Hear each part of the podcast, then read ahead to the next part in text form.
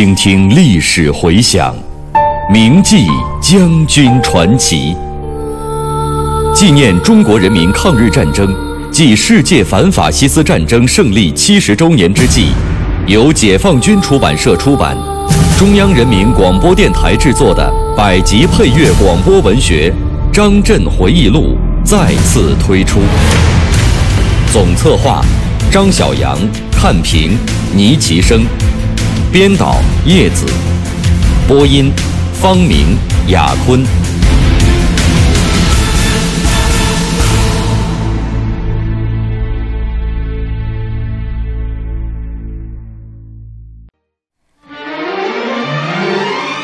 望着耸立的纪念碑，数着一座座的坟茔，追忆往事，感慨万千。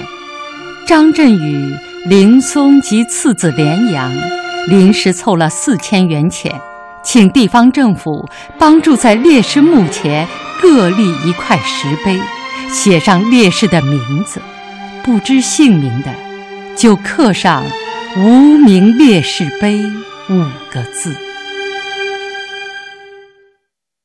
一九四一年十月二十四日，我和马林松有了第一个孩子，是个男孩。当时我正在四县五河、灵璧、凤阳地区部署防止王仲廉部东进的问题。雪峰从半城给我发来电报，表示祝贺，并说：“十月小阳春，就叫小阳吧。”我立即给林松去了信。当爸爸了，心里真高兴，真想早点看看小阳的模样。可是战事匆匆，五个多月之后，我才第一次见到自己的儿子。在我们根据地的西面，王仲廉指挥驻四县的第六行政区专员马新亭和灵璧县县长许志远等，在国民党军新编第三十三师段海州部的策应下，准备在灵璧以北搞一个据点，以策应其主力东进。但是因为韩德勤、王光夏在城道口战败而停了下来。那个时候，从徐州以南的桃山集到固镇段，有一些抗日武装，在桃山集附近有九旅的抗维德营，他们利用伪军关系，在铁路线附近地区建立了两面政权。游击区往西一直到萧县黄藏峪。这里也叫萧东地区，在该地区的南面，金浦路东宿县灵璧公路以北有沈连成的宿东独立团，在宿陵公路以南有郑良瑞的宿陵大队等我党领导的武装，还有陈凤阳、于小仙、董卫民领导的联庄会。这个联庄会啊。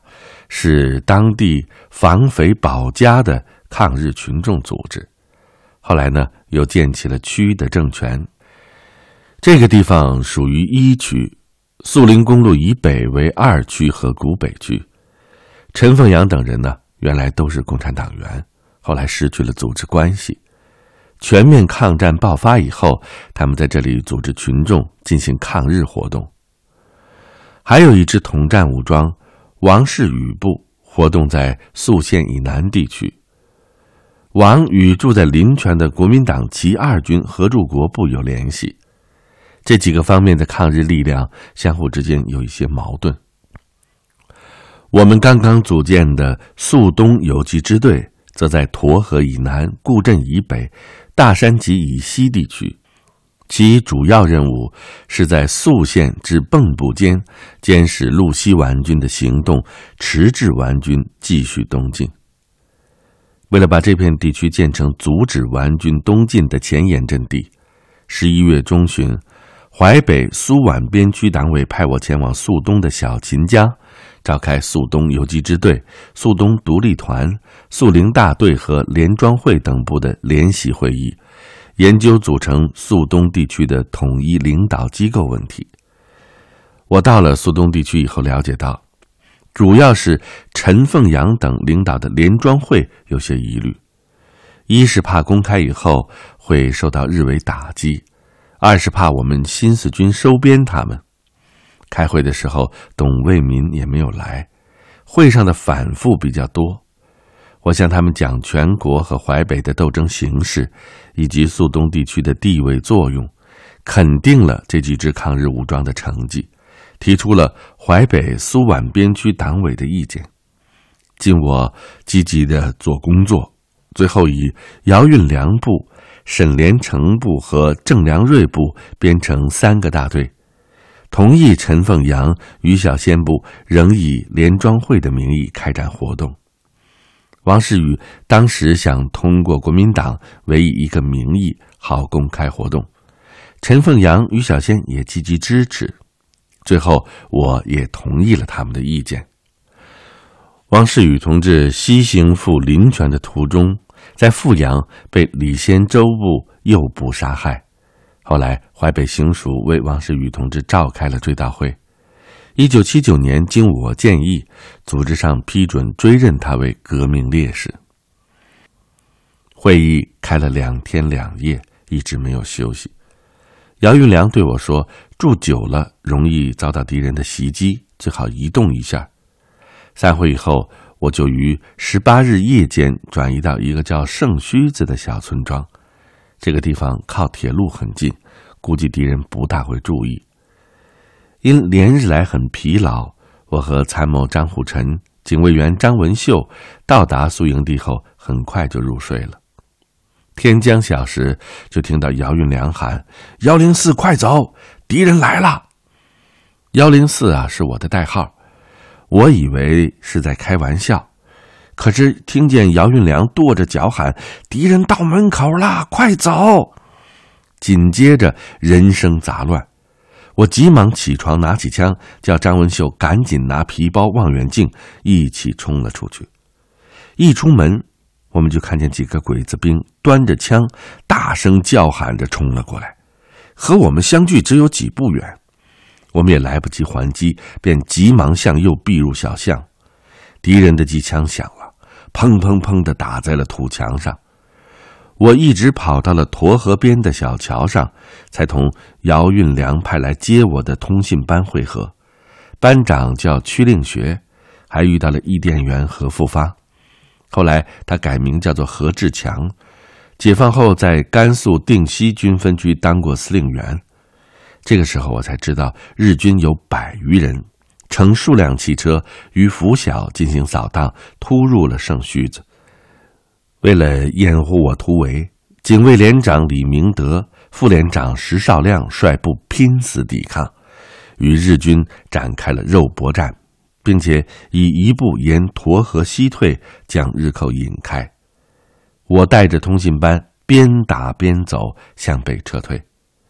打仗的时候，我有一个习惯。从不快跑，总是迈开大步走。大家虽然心里头有点急，也只能跟着我。后来日军撤退了，我们在附近的一个村庄休息，刚刚松了口气，哨兵便赶来报告说敌人的汽车追来了。我拿望远镜一看，原来是肃林公路上的运输车辆。过了一会儿，哨兵又报告说敌人的骑兵上来了。我用望远镜再看，原来是骑着毛驴从金浦路西过来贩盐的商贩，可见当时部队的精神紧张到了什么程度。当天晚上，我们又转移到另一个地方，天下着大雪，我们的行李和战马都丢了，大家挤在一间小房子里，盖着稻草豆梗，就这样眯了一夜。我很纳闷儿。为什么敌人的情报搞得这么准呢？后来我们了解到，是一个地方领导的警卫员告密，日军便连夜乘汽车到圣须子来抓我们。这是我在抗日战争中最危险的一段经历。在这次掩护肃东地委及游击支队机关转移的过程当中，共牺牲干部战士二十四人。宿县著名的爱国人士、肃东游击支队的参议李文宗，也在突围的过程当中不幸殉国。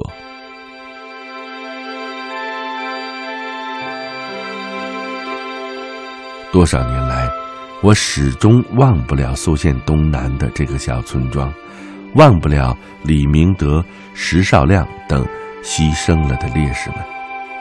一九八四年，我在工作之余来到了圣须子，凭吊为掩护我突围而牺牲的战友们。当年我到这个地方的时候，房东才刚刚结婚，现在他已经是子孙满堂了。后来县人民政府在这里立了烈士纪念碑，由我题写碑铭。现在这里已经成为宿州市革命传统教育基地之一。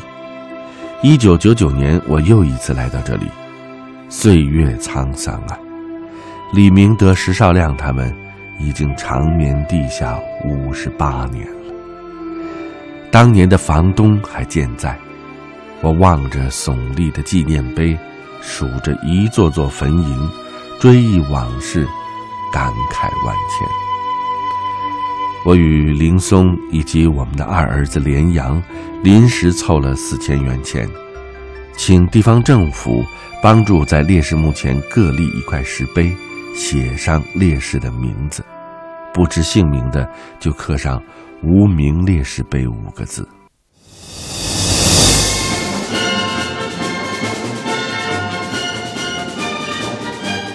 一位历经烽火八年的将军的回忆，一曲中国人民军队长缨在手的颂歌。俱往矣，数风流人物，还看今朝。他在硝烟弥漫的岁月里，百炼成钢。我是蒲存昕，我是王刚。您现在收听到的是百集广播纪实作品《张震回忆录》第三章《烽火八年》，题记演播：牟云，主讲人李野墨。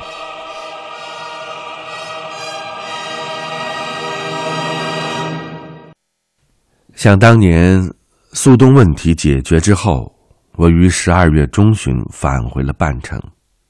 当时陈毅军长正在我们师检查工作，我向他汇报了苏东的工作，顺便讲到遇险的情况。他听了以后，嘱咐我把这个战例写出来。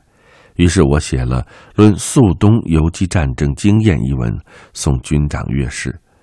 后来这篇文章发表在我们师出版的军事杂志上。这个军事杂志啊，是我们游击队司令部的学术性刊物，创办于一九三九年六月，是交流建军与作战经验、指导部队工作、提高部队军事素养的一本不定期杂志。三个月反完斗争的时候，曾一度中断，到入冬以后又复刊，仍由师司令部编印，定为月刊。城道口战役之后。雪峰和我当面请陈军长为军事杂志题写了刊名，这本刊物很受部队干部的欢迎，我一直完整的保存着一套，战争时期经常翻阅它，它是我的好战友。可惜的是，这套杂志在文革中被抄家的人拿走了，再没有归还，真是一件非常遗憾的事情。一九四一年秋天，为了加强部队的军事教育，上级决定由我兼任抗大四分校的副校长。我多次到学校给学员上课、修改教材、指导演习。在这里，我又见到了邱一涵同志，他是红三军团政治部主任袁国平同志的夫人。也是为数不多的参加两万五千里长征的红军女战士。皖南事变之后，组织上安排她来抗大四分校工作，先后任组织科科长、政治部副主任、主任等职。她工作认真，善于团结干部，在学校很有威信。新中国成立以后，任江苏省委常委、纪委书记。一涵同志也是平江人，我们两家多有交往，孩子们都亲切地称他为秋姑妈。他一九五六年十一月病逝于南京。一九四二年呢，是淮北敌后抗战比较艰苦的一年，由于日寇反复的扫荡清剿，国民党也封锁我们，根据地陷于十分困难的境地。这年的元旦，陈毅军长是在我们师度过的，他参加了师职连以上干部庆祝元旦同乐会，并且在会上做了目前形势和今后工作方针的报告。给我们讲太平洋、苏德和西欧几个战场的形势，谈了我军今后的任务，以及如何阻止顽军东进的问题。军长还让我们很好的研究一个问题，即在华中地区建立可以跨区行动的一个突击师，其余部队则实行地方化。邓子恢政委也结合贯彻中央指示，强调实行精兵简政，号召根据地居民共度难关。他们的讲话指明了斗争的方向。邓子恢同志啊，搞根据地很有经验，对形势的分析比较客观。他认为淮北现在兵不是多，而是少。很多地方还是游击区，还没有建成巩固的根据地。从经济情况来看呢，淮北的条件还可以维持，主要的问题是政权不够健全，有些地方的政权还不在我们手里。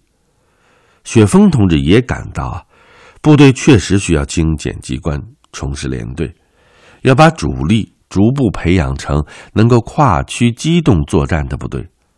其他部队则实行地方化，到各区去大力发展武装。于是呢，我们做出了一些重要的决定：召开民主人士会议，协商建立淮北行政公署下属的各县政权，整顿武装，提出了“枪换肩”的口号，把这一地区的各种武装一律掌握在党的领导之下。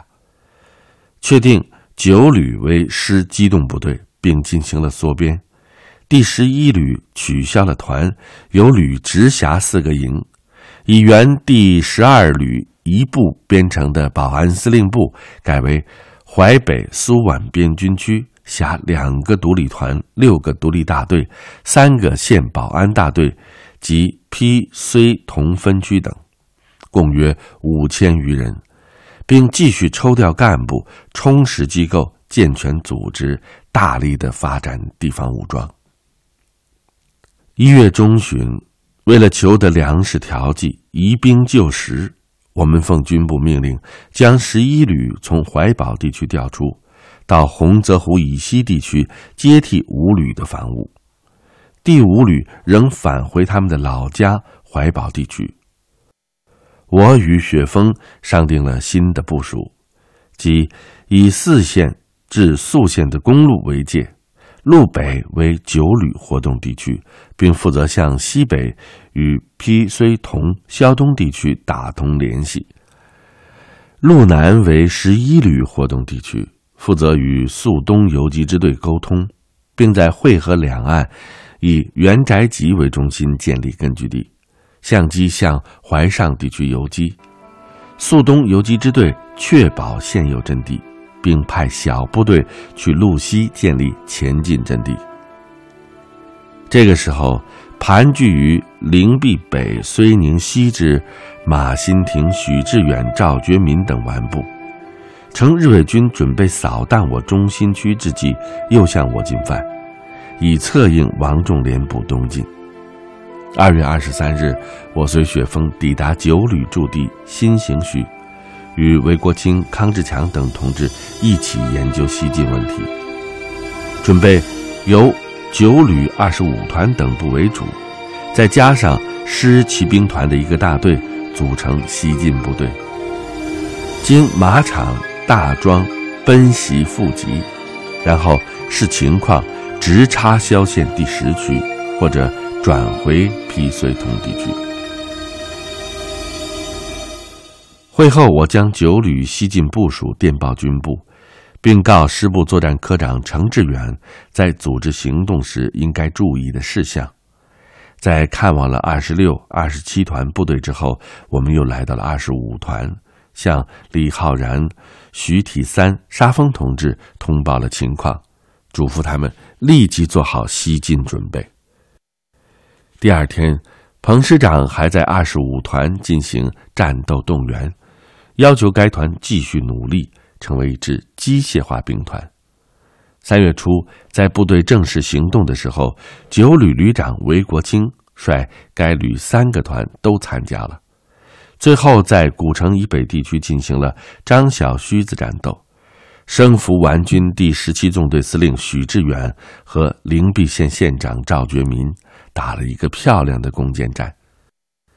这一胜利啊，使得披绥同和肃东、萧东三块地区连接了起来，使皖军建立东进跳板的活动暂时沉寂了下去。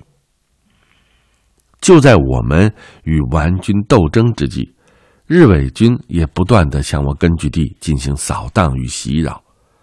四月下旬，肃东游击支队政委周启邦在岭北大山附近的泥须子与日寇作战中壮烈牺牲。启邦同志是江苏铜山人，出生于知识分子家庭，是一个年轻有为的干部。我们最后一次分手是在肃东圣须子战斗之后，在马家园。临别的时候，他来送我，再三对我说：“宿东的环境太紧张了，你在这儿，我们还真有些放心不下。”谁料想，这竟是他对我讲的最后一句话。一九四二年四月，我们在部队传达了华中局第一次扩大会议精神。这次会议啊，是一九四二年一月二十日至三月五日。在苏北阜宁单家巷召开，在传达会议精神的过程中，很多同志对这次会议上做出的关于四师在路西反顽斗争中所犯错误的决定有不同的看法，觉得这个决定呢不大符合实际情况，因而思想上想不通，在某些部队也引起了一些波动。我们觉察到这些问题以后，反复的教育部队，不能强调客观因素，一定要多从本单位、从自己的身上去总结教训，一定要按照下级服从上级的原则，遵守党的纪律。雪峰对我说：“路西问题，华中局已经做出了决定，虽然有不大符合实际的地方，但是我们也应该坚决照办。”大家就不要讲什么了。当前要抓紧部队的训练，提高战斗力，切实的掌握露西的情况，随时准备打回去。露西是我丢的，一定要由我的手把它夺回来。自己跌倒了，磕掉了门牙，那就吞到肚子里去，爬起来再干。雪峰的态度表现出共产党人的宽阔胸怀。和高度的党性修养。